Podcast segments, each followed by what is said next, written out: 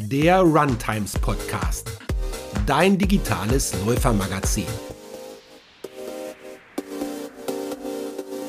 Ja, herzlich willkommen zur neuen Folge. Wir haben heute die stärkste Frau Deutschlands zu Gast. Ich bin total gespannt, aber bevor es losgeht, möchte ich mit euch noch über ein ganz wichtiges Thema sprechen und das ist die Investition in unsere Gesundheit.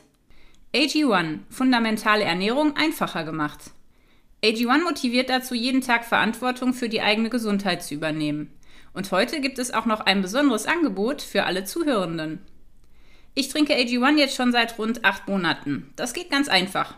Morgens vor dem Frühstück mische ich einen Messlöffel AG1 mit 250 Milliliter Wasser und fertig. Danach fühle ich mich aufnahmebereit für die Herausforderungen des Tages, denn AG1 enthält Nährstoffe, die die natürliche mentale Leistungsfähigkeit unterstützen. AG1 unterstützt mit hochwertigen Nährstoffen Gesundheitsbereiche, die wichtig sind. Zum Beispiel das Immunsystem, den Energiestoffwechsel, die Muskelerholung nach dem Sport, die geistige Fitness für die vielen Aufgaben des Alltags, den Hormonhaushalt, Haut, Haare, Nägel und einiges mehr. Alle Details zu den gesundheitlichen Vorteilen der einzelnen Nährstoffe findest du im Link in den Show Notes. AG1, das sind 75 Vitamine, Mineralstoffe, Botanicals, Bakterienkulturen und weitere hochwertige Inhaltsstoffe aus echten Lebensmitteln. Dabei enthält es keinen zugesetzten Zucker. Mich begeistert an AG1, dass es jeden Morgen dazu motiviert, mich für den Rest des Tages gesund zu ernähren und mich zu bewegen. Eine gesunde Ernährung ist für mich Körperpflege von innen und AG1 hilft mir dabei. Alle Details zu den gesundheitlichen Vorteilen der einzelnen Nährstoffe findest du im Link in den Show Notes. Auf drinkag1.com/runtimes erhältst du bei Abschluss eines monatlichen Abos ohne Vertragslaufzeit einen kostenlosen Jahresvorrat an Vitamin D3 mit K2 und fünf praktische AG1-Reisepäckchen gratis dazu. Für Neukunden gibt es noch eine Aufbewahrungsdose und einen Shaker. Ja, jetzt geht's los. Wir haben heute die stärkste Frau Deutschlands zu Gast und von Sandra Bradley habe ich zum ersten Mal vor zwei Jahren gehört, als es ihr gelang, 300 Kilo auf dem Rücken zu tragen. Aber wie kommt man auf die Idee, unbedingt mal Baumstämme durch die Gegend zu werfen? Wie schafft man es, zu den stärksten Frauen der Welt zu gehören? Und warum ist Krafttraining auch für uns Läufer extrem wichtig? Ja, ich bin total gespannt, welche Tipps uns Sunny heute als Leistungssportlerin mit vielen internationalen Weltmeistertiteln mitgeben kann. Und möchte natürlich vor allem erfahren, wie der Kraftsport ihr ganzes Leben verändern konnte. Also erstmal herzlich willkommen, Sunny. Schön, dass du da bist. Hi, ich freue mich auch, dass ich da sein darf. Hi.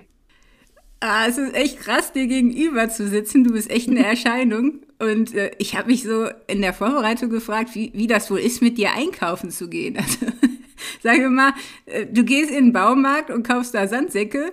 Wie reagieren denn die Leute auf dich? Immer ziemlich erstaunt. Also das ist mir tatsächlich schon ein paar Mal passiert. Ähm, wir haben ja beim Strongman auch so Events, wir müssen Sandsäcke tragen. Und äh, die kommen natürlich, wenn ich die bestelle, nicht mit Sand an, sondern die muss ich noch mit Sand befüllen. Und dann gehe ich in den Baumarkt und kaufe Sand und so Spielsand ist meistens so in 20 bis 25 Kilo Verpackungen. Und oftmals ist es dann so, dass ich, wenn ich nicht so viel brauche, einfach so reingehe und einfach so zwei, drei Packen so raustrage, ohne, ohne dass ich einen Wagen mitnehme. Und da gucken die Leute schon immer ziemlich erstaunt, wenn ich damit einfach so auf den Schultern rauslaufe. Ähm, da drehen sich schon viele Menschen um. Was war denn bis jetzt so die schrägste Situation für dich als starke Frau? Also es gibt schon viele schräge Situationen, aber so mit die schrägste ist so, wenn ich einfach im Sommer normal unterwegs bin und halt normale Klamotten trage oder einen Tanktop ähm, und wir waren in einem Zoo und ich habe mich eigentlich wirklich eher gefühlt, als wäre ich Teil des Zoos, weil wirklich egal, wo wir langgelaufen sind, die Leute sich reihenweise halt umgedreht haben und wie äh, viele von uns Deutschen auch sind, die starren sehr gerne und das merkt man dann schon. Also das ist dann teilweise auch äh, recht unangenehm, aber man gewöhnt sich dran. Ja. Ich habe ja als Kind, dadurch, dass ich mit Jungs aufgewachsen bin, auch öfter mal Wrestling geguckt und fand das auch alles sehr faszinierend, äh, vor allem wie stark manche Menschen sind. Aber ich wäre ehrlich gesagt nie auf die Idee gekommen, ja, dann, dann sowas nachmachen zu wollen, auch wenn wir ab und zu mal irgendwie so einen Stunt äh, probiert haben. Aber irgendwie bin ich dann doch beim Ball- und Ausdauersport gelandet. Und da würde mich natürlich interessieren, wer hing denn bei dir in den Kindheitstagen so äh, auf den Postern? Also ja, hing da irgendwie irgendeine Bodybuilderin oder The Rock oder jemand ganz anderes? Und ähm, ja, wer hat dich geprägt und wie warst du so drauf als Kind? Also als Kind muss ich wirklich sagen, da hatte ich Dinosaurier-Poster und Pferdeposter in meinem Zimmer. Ähm, und ich habe auch tatsächlich mit dem Reitsport angefangen damals. Ähm, ich wollte schon immer stark sein, aber in der Zeit, in der ich aufgewachsen bin, also so Ende der 80er, Anfang der 90er Jahre, war es halt auch so, das wurde dir gar nicht so gesagt, dass du das als Mädchen hättest machen können. Also habe ich damals irgendwie auch gar nicht so wirklich dran gedacht. Also Poster wirklich, ich war total Dinosaurier besessen und Pferde rauf und runter, das war ohne Ende Thema bei mir. Aber Kraftsport noch gar nicht so sehr. Und das hat dann eher so angefangen mit, ähm, ich sag mal, ja, so frühe Teenagerjahre, weil da habe ich zum allerersten Mal dann auf Eurosport und auf DSF kam das damals, World's Strongest Man äh, so Reruns gesehen, wo dann die Männer Flugzeuge gezogen haben und Betonsteine gehoben haben. Und ich fand es so faszinierend, dachte mir, wow, wie cool ist das? Also wenn ich als Frau mal ein Flugzeug ziehen könnte, wie cool wäre das? Und habe mir halt vorgestellt, so wie cool das wäre, wenn Frauen auch so stark wären und auch LKWs und Flugzeuge ziehen könnten. Und habe mir halt nie vorgestellt, dass es gehen würde. Und fand es halt schon mega beeindruckend. Und das war immer so ein bisschen im Hinterkopf. Das war auf jeden Fall so ein bisschen inspirierend für mich damals. Wahnsinn.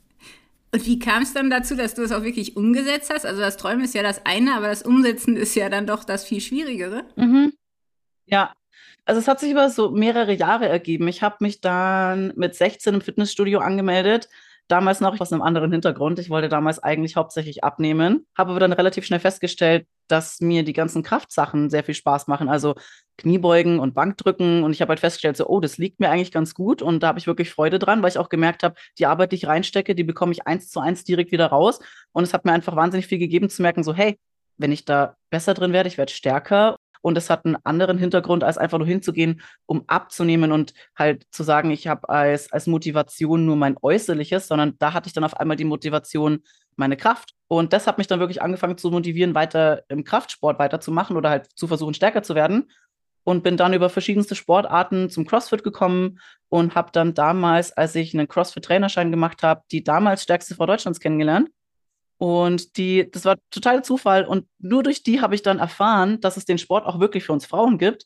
Die hat dann einen Anfängerwettkampf veranstaltet, zu dem habe ich mich dann direkt angemeldet und gesagt, na klar, das probiere ich sofort aus. Und es hat mir so viel Spaß gemacht, dass ich dann nicht mehr davon aufgehört habe. 2013 war das der Wettkampf, den ich gemacht habe. Und dadurch bin ich dazu gekommen, und jetzt dadurch, dass natürlich Social Media da ist, das Gute in dem Fall Social Media ist, dass der Sport schon präsenter ist. Also man findet mehr Zugang dazu, man findet ihn leichter. Damals war es fast unmöglich zu finden. Irgendwo hätte ich das machen können. Kann ich das als Frau überhaupt machen? Und habe ich dann eben festgestellt, als ich die damals stärkste Frau Deutschlands kennengelernt habe, dass es das auch für uns Frauen geht. Wahnsinn. Was für eine Reise. Und du sagtest schon, du hast eigentlich mit dem Sport angefangen, um abzunehmen. Und mhm. das machen wir meistens auch, ja, jetzt nicht nur, um uns besser zu fühlen, sondern auch um anerkannt zu sein, geliebt zu sein, irgendwie in Ordnung zu sein oder sich in Ordnung zu fühlen. Ähm, und du warst ja auch noch recht jung, ne? Ja, genau, genau. Also ich wollte mich schon viel früher im Fitnessstudio anmelden und damals, ich weiß gar nicht, wie es jetzt ist, war es noch so, dass du 16 sein musstest. Ich war ähm, relativ frühzeitig, äh, bin ich in eine Essstörung reingerutscht und habe natürlich dann noch das Gym am Anfang genutzt, um in dem Thema weiterzugehen, zu sagen, ich will einfach noch mehr abnehmen, weil ich auch das Gefühl hatte, dass ich nie gut genug war. So, ich bin nicht groß genug, nicht schlank genug, nicht blond genug, äh, Brüste nicht groß genug. Also man ist ja nie genug als Frau. Also damals war es ja auch noch viel, viel schlimmer, wie Frauen in den Medien zerrissen worden sind, auch in den ganzen Klatschzeitschriften. Und das nimmt einen natürlich mit, vor allen Dingen als junge, als junge Teenagerin. Ich hatte immer das Gefühl, dass ich nie gut genug war, vor allen Dingen, weil ich auch immer eher hm, ich sag jetzt mal, Jungsinteressen hatte. Also ich wollte eigentlich immer eher Jungs-Hobbys machen. Ich war immer eher mit den Jungs befreundet. Und auf einmal, wenn man ein Teenager wird, wollen die Jungs nichts mehr mit einem zu tun haben.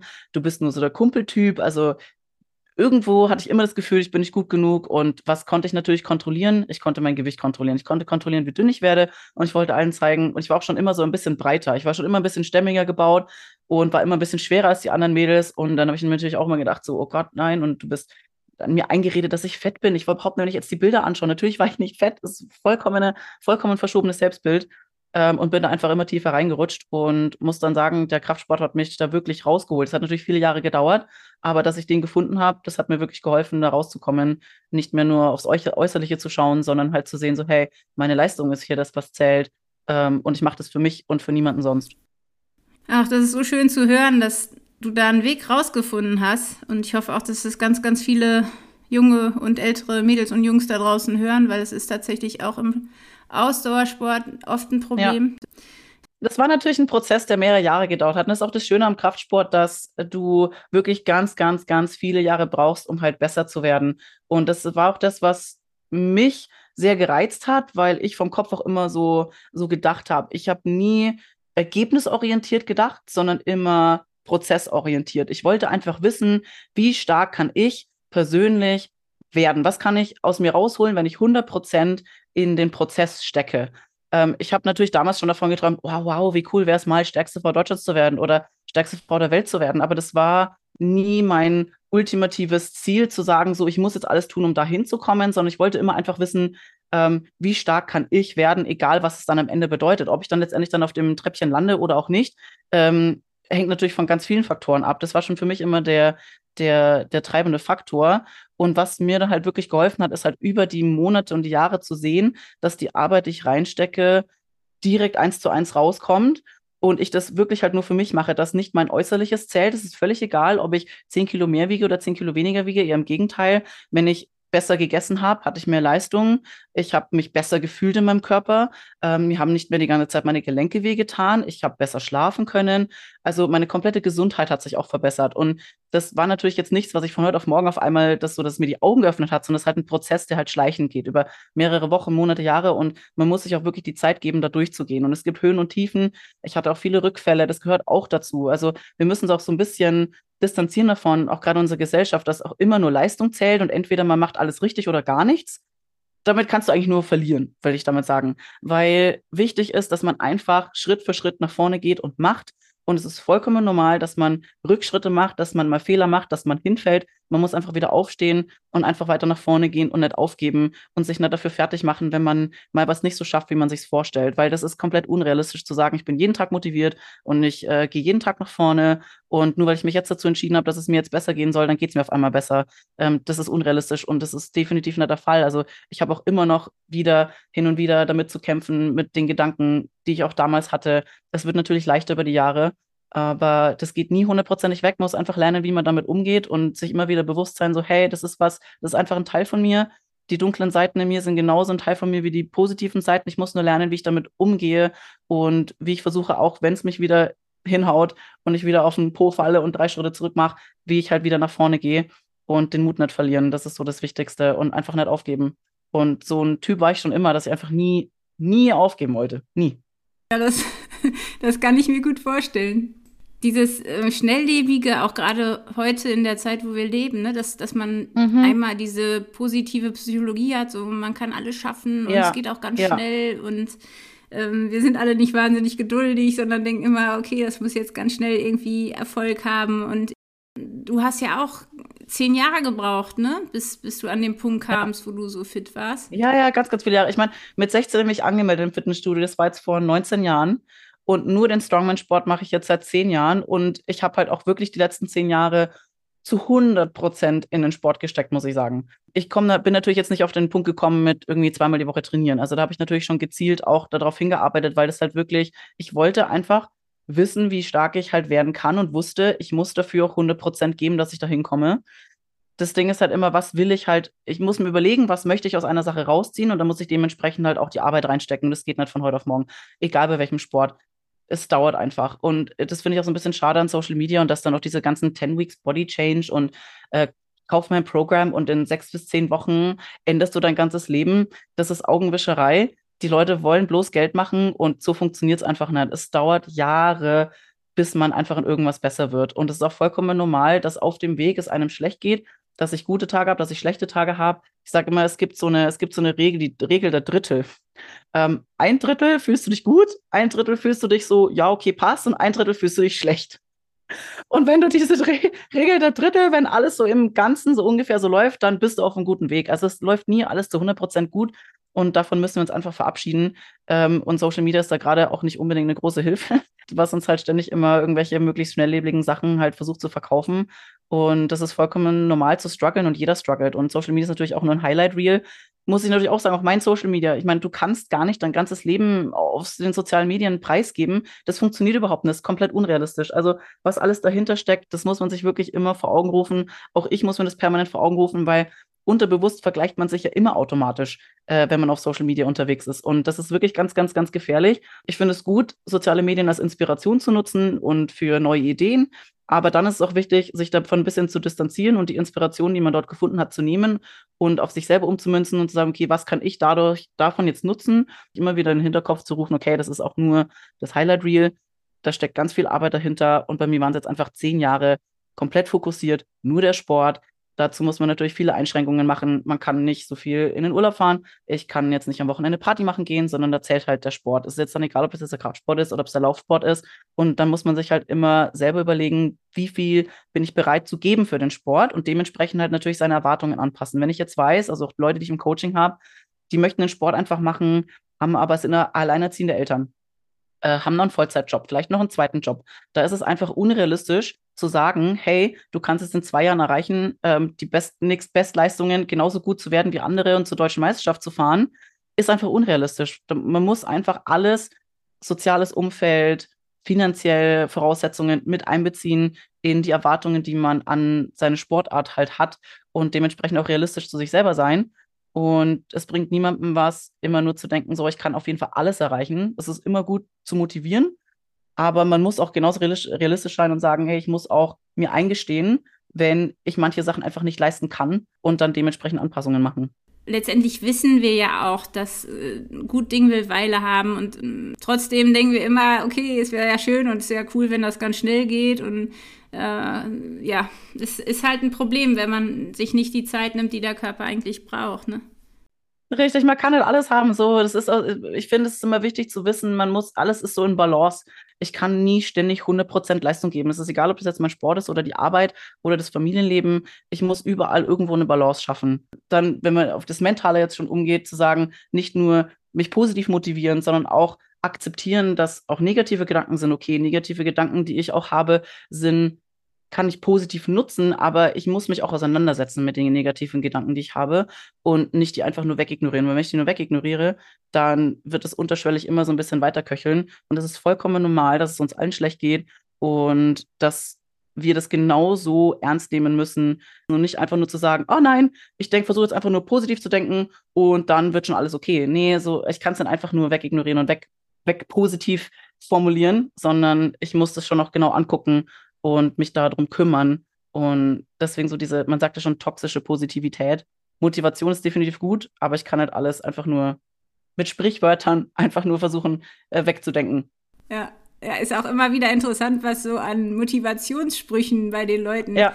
äh, an den Kühlschränken hängt oder über dem Badezimmer, ne? Die helfen definitiv, die sind gut, aber so, wenn man wirklich Probleme hat, dann kann ich, dann hilft kein, keine tolle Lebensweisheit, die ich mir jeden Tag sage, um damit zurechtzukommen. Ich muss auch wirklich, muss auch wirklich da hinschauen, um mir selber zu helfen, nicht einfach nur mir schöne Mantras zurechtlegen. Ja, und letztendlich haben wir halt diese Glaubenssätze, die, ja, wir über uns selber denken, ne, die immer wieder uns auch einholen. Also gerade äh, ja. wenn alles schief geht ja. oder wenn man wieder krank ist oder verletzt oder irgendwas genau. nicht funktioniert. Ne? So dieses, und genau. Und dann fühlt man sich eher schlecht, wenn man sich denkt, so, ah, aber warum habe ich denn diese Gefühle? So, ich, ich sollte doch einfach nur positiv denken. Ich habe genauso mit diesen Gedanken zu kämpfen. Und wenn ich mich nicht wirklich mit diesen Gedanken auseinandergesetzt hätte, dann wäre ich definitiv in einem krassen Burnout gelandet. Bin ich sogar fast. Und dann, da war ich gezwungen, dann wirklich zu hinterfragen, warum mache ich das? Was möchte ich aus dem Sport rausholen? Warum denke ich gerade so negativ über mich selbst? So, wo bin ich da mal falsch abgebogen, dass diese Gedanken jetzt gerade einfach so präsent sind in meinem Kopf? Und da braucht man auch einfach Zeit, das dann auch durchzuarbeiten. Und das ist auch das Schöne am Kraftsport, dass, oder überhaupt am Leistungssport, auch im Laufsport, dass egal in welchem, welchem Bereich du Leistung bringst, du dich früher oder später mit solchen Gedanken auseinandersetzen musst. Und es wird dir ganz, ganz viel über dich selbst und deine Psyche dir lehren, die, was dir auch ganz, ganz viel im alltäglichen Leben helfen wird, mit Schwierigkeiten umzugehen. Wenn ich lerne, mit erhöhter Last umzugehen, dann werde ich leistungsfähiger bei höherer Last.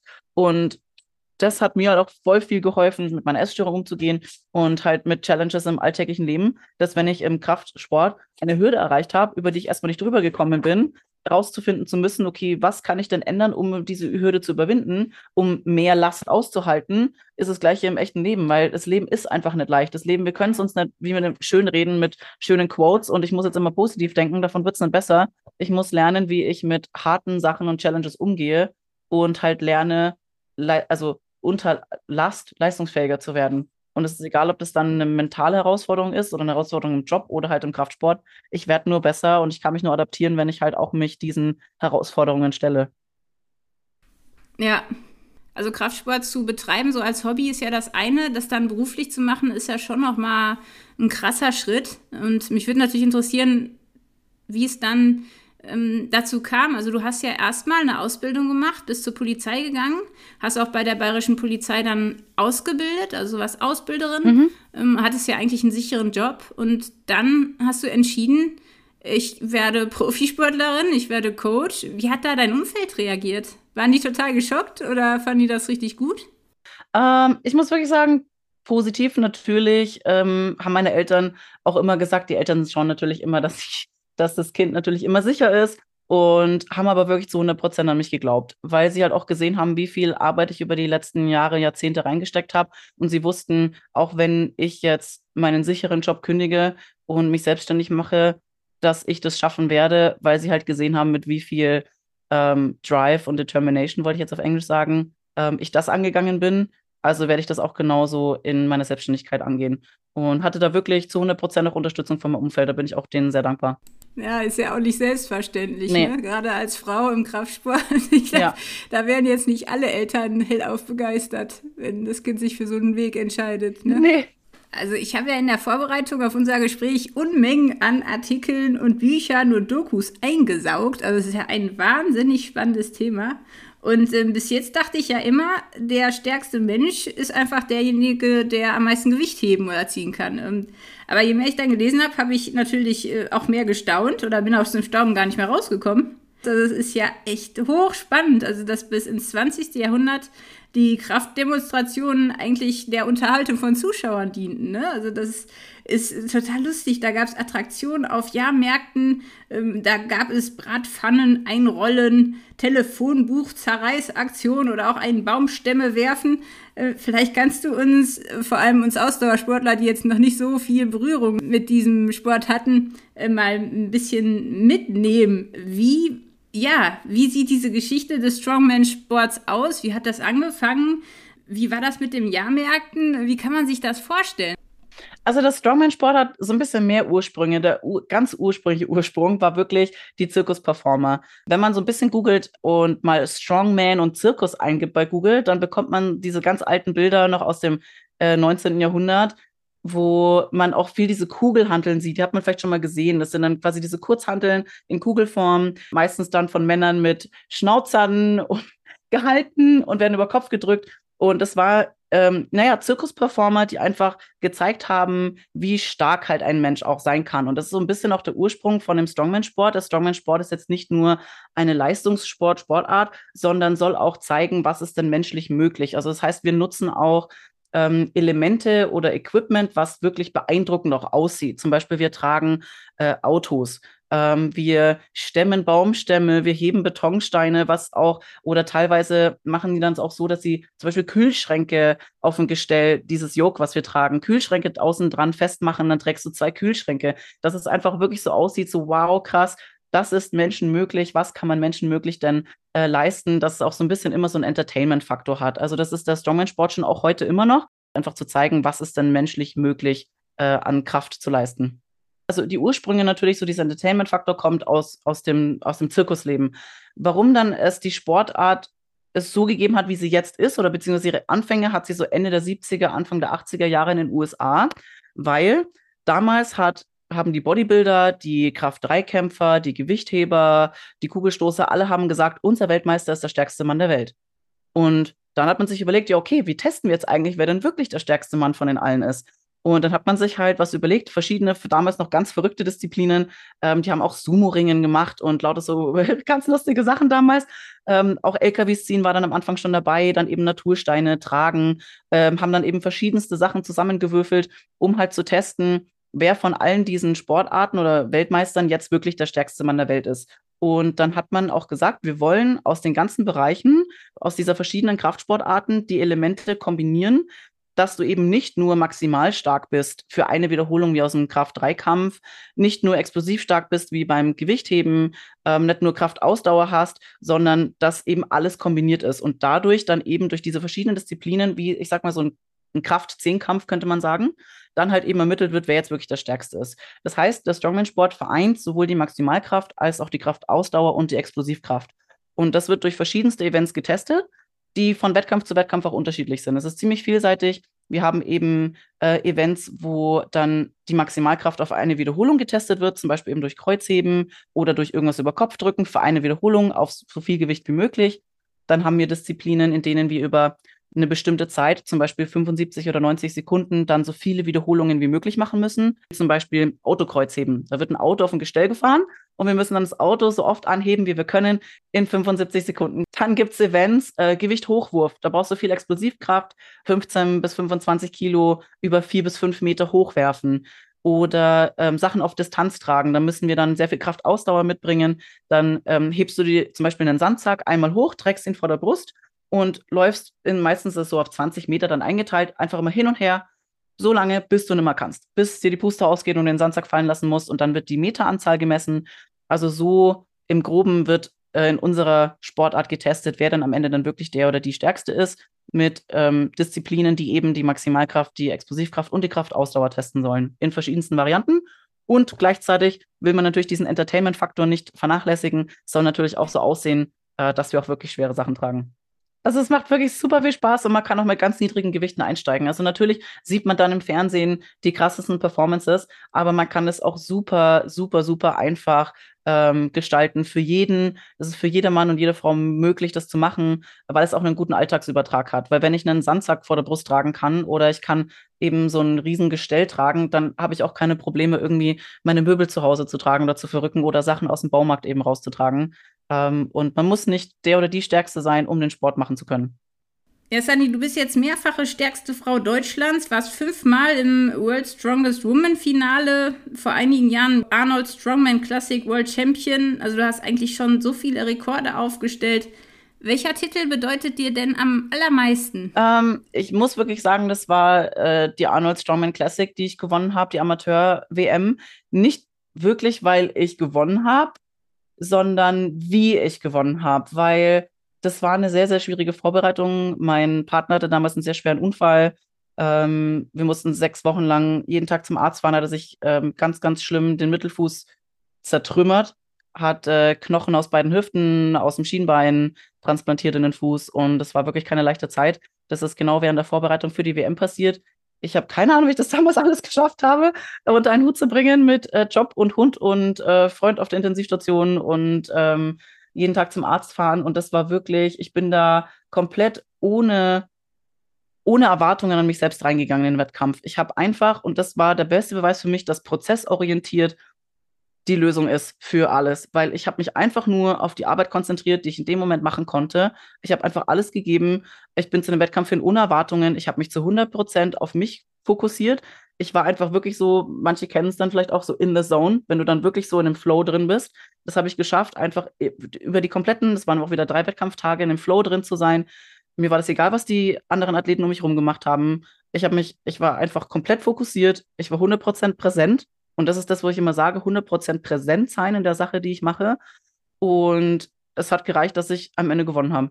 Ähm, meine Konkurrenz auch ultra krass, aber ich, und da bin ich halt am meisten stolz drauf, ist, wie ich diesen Wettkampf gemacht habe. Dass ich natürlich dann gewonnen habe, war, war natürlich das Sahnehäubchen obendrauf. Das war mega, mega geil ähm, diese Erfahrung zu machen und dann auch ähm, die Location dort bei den Arno Classics. So viele Zuschauer, du bist auf der Bühne, die Leute jubeln. Das war einfach richtig cool, halt das auch zu, zu zeigen, wie stark wir Frauen sind und die Leistung halt zu zeigen, zu präsentieren auf der Bühne. Diese ganze Kombination war einfach das, was äh, für mich den, den Wettkampf zu dem coolsten Titel gemacht hat. Gab es irgendjemanden, der dich da besonders beeindruckt hat oder auch ja einfach wegweisend für dich war? Also Arni ist natürlich eine Ikone in, in allen Kraftsportkreisen. Äh, nicht nur, weil er halt einfach ein krasser Bodybuilder war, sondern auch wer seine Biografie gelesen hat, der hat halt einfach auch wirklich immer alles, was er gemacht hat, hat er einfach 100 Prozent gegeben und es ist einfach mega beeindruckend, auch die, wo er hergekommen ist. Ist auch super, super krass gewesen, da überhaupt rauszukommen aus diesem kleinen Dorf in Österreich, wie er aufgewachsen ist und dann diesen Traum zu haben, mal nach Amerika zu gehen. Egal wie verrückt die Leute ihn gehalten haben, er hat einfach sich dadurch nicht beirren lassen und hat es einfach trotzdem gemacht. Und das finde ich sehr inspirierend, einfach zu sagen, egal was mein Ziel ist, egal was die Leute sagen, ich möchte es trotzdem verfolgen ähm, und einfach machen. So, das ist natürlich eine Inspiration. Andere Vorbilder. Ich muss wirklich sagen, ich habe hauptsächlich eigentlich eher meine Freunde so als Vorbilder, weil ich natürlich auch viele Freunde im Kraftsport habe. Aber unabhängig jetzt von Titeln oder irgendwelche Berühmtheiten, finde ich einfach meine engsten Freunde sehr inspirierend, weil ich weiß, was das für herzliche, empathische Menschen sind, wie viel Arbeit die nicht nur in ihren Sport reinstecken, sondern auch in ihr soziales Umfeld. Und ähm, das sind für mich die Leute, die für mich am meisten inspirierend sind. Und hast du schon mal so einen Car-Flip oder so einen Car-Walk versucht? Also das ist mir ein totales Rätsel, wie man auf die Idee kommt, ein, ein Auto umzuschmeißen. Car-Flip habe ich tatsächlich noch nicht gemacht. Das ist auf jeden Fall auf meiner Liste. Äh, da ist man natürlich immer sehr beschränkt äh, mit den Leuten, die Wettkämpfe organisieren. Das ist natürlich sehr viel Arbeitsaufwand, da so ein Auto ähm, zu beschaffen, was man auch flippen kann. Was ich aber schon mal gemacht habe, ist, ich habe schon ein Autogestell getragen. Bei World Strongest Woman hatten wir einen VW Käfer der quasi nur die Karosse und dann mit einem Metallgestell innen drin verschweißt, den wir getragen haben. Das waren 200, oh Gott, ich glaube irgendwas, das war wieder ein Pfund, äh, irgendwas um die 272 Kilo, über 20 Meter getragen, so ein VW Käfergestell. Aber geflippt habe ich noch keins. Wäre aber auf jeden Fall cool, das mal zu machen. Kannst du uns noch so ein bisschen mit in deinen Alltag nehmen? Also wie sieht so eine Sunny-Woche typischerweise aus? Wie trainierst du? Wie ernährst du dich? Ähm, wie gestaltest du so dein Leben? Mhm. Um ja, alles unter einen Hut zu bekommen. Ja. Also das ist wirklich komplett unterschiedlich, ob ich jetzt in der Offseason bin oder ob ich in Wettkampfvorbereitung bin. Und je näher ich an den Wettkampf komme, dann ändert sich das auch immer. Dadurch, dass alles, was wir machen, sehr, sehr, sehr schwer ist, ist es auch sehr belastend fürs zentrale Nervensystem. Das heißt, ich trainiere tendenziell sogar in jetzt so die letzten Wochen auf den Wettkampf hin sogar relativ wenig. Äh, jetzt aktuell sind es zwei bis dreimal die Woche, dann sind es aber meistens drei bis vier Stunden. Und dadurch, dass die Last so schwer ist, brauche ich relativ lange, um mich davon zu erholen, mein zentrales Nervensystem sich zu erholen. Weil ganz wichtig ist, dass wir 100 Prozent von unserem zentralen Nervensystem zur Verfügung haben, um dann auch diese Gewichte, diese maximalen Gewichte zu bewegen.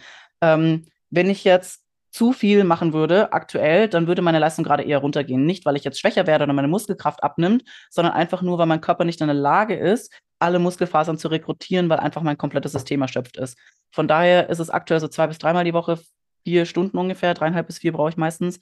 Und wenn ich so weiter weg bin vom Wettkampf, ist es so drei bis viermal die Woche ähm, nur Krafttraining und dann an den anderen Tagen mache ich Yoga, ich, ich gehe auch laufen, ich mache auch gerne Sprints dann ähm, in der Offseason. Also ich mache viel Sprinttraining, ähm, gehe auch mal schwimmen, ich gehe in die Sauna, ich mache Yoga. So, das sind dann so die äh, Trainingstage, wo ich jetzt nicht im Gym bin. Und ansonsten ist es eben so dann zwei bis drei Stunden, ungefähr viermal die Woche dann Krafttraining, plus eben die anderen Sachen an den anderen Tagen.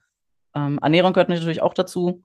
Ich denke mal, das ist bei euch wahrscheinlich auch nicht viel unterschiedlich. Hauptsächlich halt wirklich versuchen, keine verarbeiteten Lebensmittel so wenig wie möglich zu essen, einfach versuchen viel Gemüse, Obst, Gemüse. Ähm, ich esse natürlich auch trotzdem auch Fleisch und Fisch, ähm, weil ich natürlich auf meinen Proteinhaushalt kommen muss. Also ich habe ungefähr so zwei Gramm pro Kilo Körpergewicht Protein am Tag und einfach eine ausgewogene Ernährung. Und das ist schon sehr arbeitsaufwendig. Und was mir da sehr viel hilft, ist Meal Prep. Das heißt, ich bereite auch meine Mahlzeiten vor. Wir kochen ein bis zweimal in der Woche dann für mehrere Tage vor, weil wenn ich einen beschäftigten Tag habe, ich habe dann keine Zeit, mittags mir noch zu überlegen, was koche ich jetzt. Und da ist einfach mein, mein Lifesaver, meine Lebensrettung, wenn ich sage, ich habe schon Mahlzeiten vorbereitet, dass ich mir dann keine Gedanken mehr machen muss und dass ich weiß, okay, das ist alles, ähm, ist alles da und ich habe jetzt keinen Stress, da nochmals irgendwas mittags vorbereiten zu müssen. Ja, Sunny, jetzt musst du uns natürlich erklären, was ist am Kraftsport so wundervoll? Mhm. Also was wird dadurch in Kopf und Körper verändert und warum sollten vor allem wir Läufer auf jeden Fall mal damit anfangen, Kraftsport zu machen? Um, ähm, also warum ist Kraftsport so toll? Weil, also zum einen, niemand wird gleich aussehen wie Hulk. Die Illusion kann ich schon mal jedem nehmen. Es dauert so lange, bis man einfach Muskelmasse aufbaut. Deswegen ist es wirklich ein Prozess von Jahren. Ähm, also da braucht niemand Angst haben, dass er, wenn er jetzt ins Fitnessstudio geht, auf einmal in drei Wochen aussieht wie äh, eben Hulk. Also Knochendichte wird verbessert, wenn du unter mehr Last bist. Knochendichte, auch wichtig für Langstreckenläufer, äh, höhere Knochendichte, gerade im Alter, super wichtig. Und Knochendichte erhöht sich so krass, wenn du Kraftsport machst, weil die Knochen werden dichter, wenn sie unter Last, also wenn sie unter Last sind. Deswegen ist es einfach wichtig, auch Krafttraining zu machen halt nicht nur Maschinentraining, sondern wirklich Freihandeltraining, schweres Training. Und ich sage jetzt mal schweres Training, keiner muss leistungsmäßig auf maximal Kreuzheben und Kniebeugen. Aber dass du schon schwer genug trainierst, dass halt auch deine Sehnen und Bänder und Knochen halt einfach gestärkt werden, ist super wichtig. Dann Sehnen und Bänder werden gestärkt ähm, je höher deine Grundkraft ist, desto besser bist du auch im Ausdauerbereich leistungsfähiger. Wichtig ist natürlich, jetzt keiner von euch Läufern muss jetzt auch ein Einwiederholungsmaximum trainieren. Also das ist auch Blödsinn. Aber was halt wichtig wäre, ist ähm, auf jeden Fall sich von der Grundkraft so zu steigern, dass euer, dass ihr auch fürs Laufen Kraftüberschuss habt. Das habe ich auch gemerkt jetzt über die Jahrzehnte. Ich bin so viel besser im Laufen und im Sprinten geworden, ohne dass ich das spezifisch trainiert habe, weil meine Gesamtkörperspannung besser geworden ist, weil meine Beinmuskulatur besser geworden ist, meine Koordination ist besser geworden. Das ist auch was, was ganz wichtig ist, Koordination. Krafttraining beinhaltet Multiple Joint Movement, wollte ich jetzt sagen. Also mehrere Gelenke müssen sich gleichzeitig bewegen ähm, ich vergleiche es immer so ein bisschen mit Tanzen. Du willst, wenn du einen neuen Tanz lernen musst, brauchst du sehr viel Koordination. Das gleiche ist beim Krafttraining auch. Es sind sehr komplexe Bewegungsabläufe. Das heißt, du hast auch sehr viel Neuroplastizität. Gerade im Alter ist es auch wichtig, du musst koordinativ unter Last arbeiten. Also es ist nicht nur fürs Gehirn gut, sondern auch für die Sehnen und Bänder. Und wenn du eine Grundkraft, einen großen Kraftüberschuss hast, dann wirst du auch automatisch leistungsfähiger, ähm, auch in Ausdauersportarten. Zum gewissen Bereich. Die Antwort ist natürlich jetzt immer, es kommt drauf an. Das ist natürlich auch sehr spezifisch aber davon kann wirklich nur jeder profitieren. Ich habe es auch selber eben an eigenem Leib gespürt, wie viel besser ich im Laufen geworden bin, je stärker ich geworden bin. Natürlich jetzt ich am Ende meiner Leistungs, also ich bin natürlich jetzt schon so spezifisch im Kraftsport drin, dass ich natürlich jetzt keine Langstrecke mehr laufe, also kann keinen Ultramarathon mehr laufen, aber ich habe überhaupt kein Problem, mal einen 5-Kilometer-Lauf zu machen oder zu sagen, ich baue jetzt hier, keine Ahnung, 10, 10, 100, 200 Meter Sprints ein, überhaupt keinen Stress. Also zu keinem Zeitpunkt, auch wenn ich es nicht trainiere. Was sind denn so die ersten Übungen, die du Dauerläufern empfehlen würdest?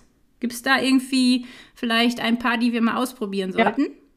Und welche Muskelgruppen müssen wir unbedingt mal mehr trainieren? Also welche sind vielleicht komplett vernachlässigt? Also ich würde sagen, auf jeden Fall Ganzkörperspannung halten unter einer langen, längeren Zeit. Ähm, Maschinentraining würde ich schon mal nicht empfehlen, außer man muss jetzt irgendwas rehabilitieren. Also man hat jetzt irgendeine Knieverletzung, dann ist Maschinentraining auf jeden Fall immer ganz gut und wichtig. Was aber auf jeden Fall jeder Läufer braucht, ist einbeinige Stabilität. Für einbeinige Stabilität brauche ich sehr viel, alles, was ähm, mehr oder weniger meine Hüfte ansetzt. Das heißt, der Gluteus, also der große äh, Gesäßmuskel, ich brauche meinen Adduktor, meinen Abduktor, ähm, Fußstabilität, auch ganz, ganz wichtig ist äh, meine Plantarfaszie, also meine Fußmuskulatur muss auch stark sein, ähm, Waden und dann aber auch mein Rumpf. Weil wenn ich natürlich auch jetzt mal keine gute Rumpfstabilität habe, ich kann dann auch noch so starke Beine haben, wenn mein Rumpf nicht stark ist, dann bin ich, werde ich im Laufen auch nicht gut sein. Also was so eine ganz gute Übung ist, die so alles ein bisschen kombiniert, wäre auf jeden Fall Freihandeltraining ist immer richtig gut. Ähm, eine meiner Lieblingsübungen ist eine Frontbeuge und dann aber eine Frontbeuge nicht auf viele Wiederholungen zu machen oder auf ein Wiederholungsmaximum, sondern ich sag mal, mein, mein Secret Recipe ist viel Time and Attention, also Zeit unter Last verbringen. Die Last muss aber auch schon signifikant sein. Ich sage immer, an die technische Grenze gehen.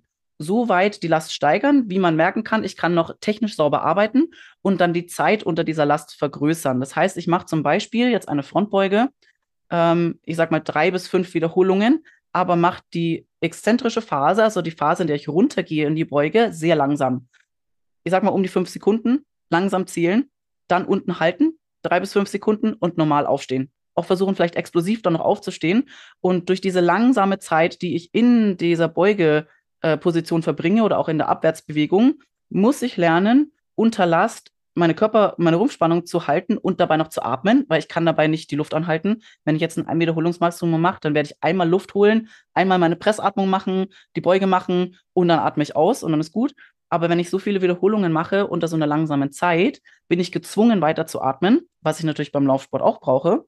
Und verlangsame einfach die Zeit unter dieser Last und muss dann eben lernen, die Rumpfspannung komplett Ganzkörperspannung zu halten und dabei weiter zu atmen. Also sowas würde ich auf jeden Fall machen.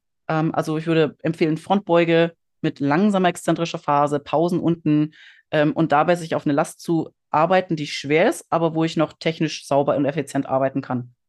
Mhm, dann alles, was gutes Rumpftraining ist, da würde Strongman-Training zum Beispiel auch wirklich richtig gut sein. so Farmers Walk nennt sich das. Also ich könnte mit Kettlebells oder auch Kurzhanteln im Fitnessstudio arbeiten und äh, die einarmig oder in beiden Händen tragen.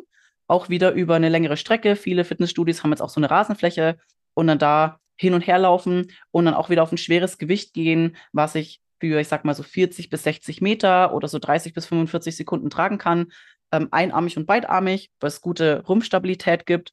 Und was auch noch wichtig ist, ist ähm, natürlich einbeinige Stabilität. Also zum Beispiel würde ich da auch so einbeinige Beugen machen. Ähm, kommt natürlich wieder jetzt auf das Level drauf an von dem jeweiligen Athleten. Was ich da ganz gerne mache, ist äh, so Step-Ups auf eine Box und da zum Beispiel dann noch eine Kettlebell dazu nehmen und die äh, hier oben auf der Schulter in eine Frontrack-Position halten. Das heißt, ich muss nämlich auch wieder unilateral ausgleichen und steige dann mit dem Zusatzgewicht der Kettlebell, die ich hier auf der Schulter halte, auf die Box und muss dabei natürlich dann noch ausgleichen, dass ich nicht von der Box wieder runterfalle. Also so Einbeinigstabilität, Rumpfstabilität und zum Beispiel eben die Frontbeuge unter hoher Last mit langsamer, langsamer Zeit.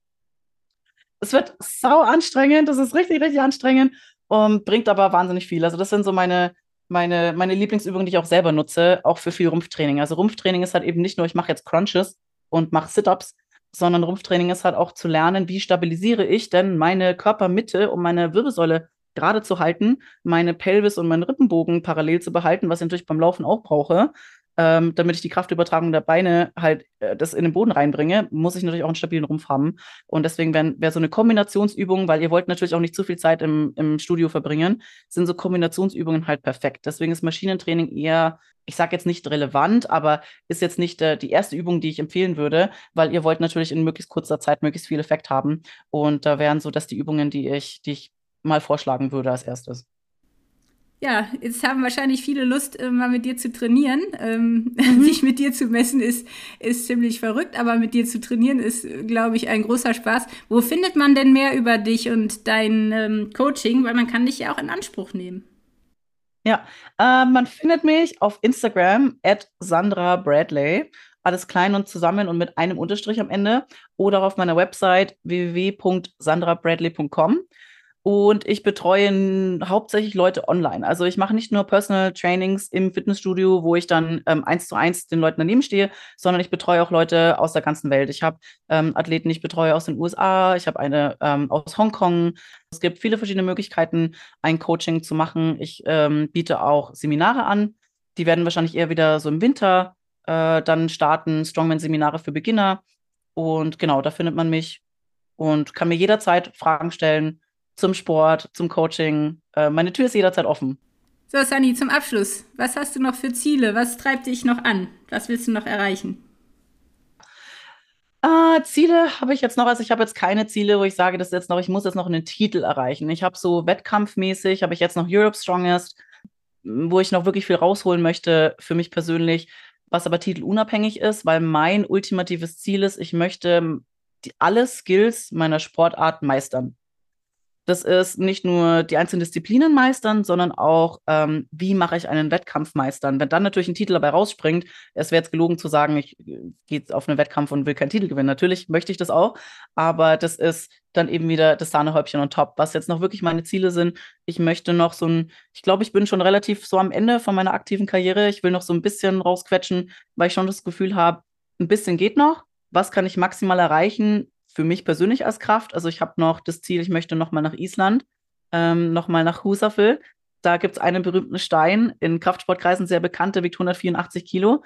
Äh, den haben meine beste Freundin und ich schon gehoben, unerwartet. Und äh, sind die ersten Frauen in der aufgezeichneten Geschichte, die das geschafft haben. Da möchte ich gerne noch mal hin und das noch mal ein bisschen besser machen. Und es gibt noch einen anderen Stein in Island, den ich gerne heben würde, den Full-Sterkur-Stein. Und möchte noch versuchen, 600 Pfund Kreuz zu heben. Das wären 272 Kilo. Ähm, das wären noch meine, das wären noch meine Kraftsportziele. Und ansonsten sind meine nächsten Ziele studieren, Spaß haben in anderen Sportarten, nie aufhören, Neues zu lernen, Neues auszuprobieren und ja, einfach meine Augen offen zu halten auf alles, was noch kommt. Ja, es war mir echt eine große Freude, mit dir zu sprechen. Wir müssen unbedingt nochmal über das Thema mentale Stärke reden, glaube ich. ja, sehr gerne, sehr ähm, gerne. Vielen, vielen Dank für deine Zeit, für deine Geschichte, für dein Vertrauen, deine Offenheit. Also ich werde auf jeden Fall den Strongman-Sport jetzt mal ausprobieren, noch dieses Jahr. ja, bitte, bitte, bitte. Ich bin sehr gespannt. Also mich hast du total motiviert. Vielen Dank dir und alles, alles Gute. Dankeschön, Dankeschön. vielen, vielen Dank, dass ich dabei sein durfte. Bis bald. Tschüss. Ciao. Das war der Runtimes Podcast. Spannende Laufgeschichten, Trainingstipps und Workout-Videos gibt es auf unserer Webseite run-times.de oder in unserem YouTube-Kanal.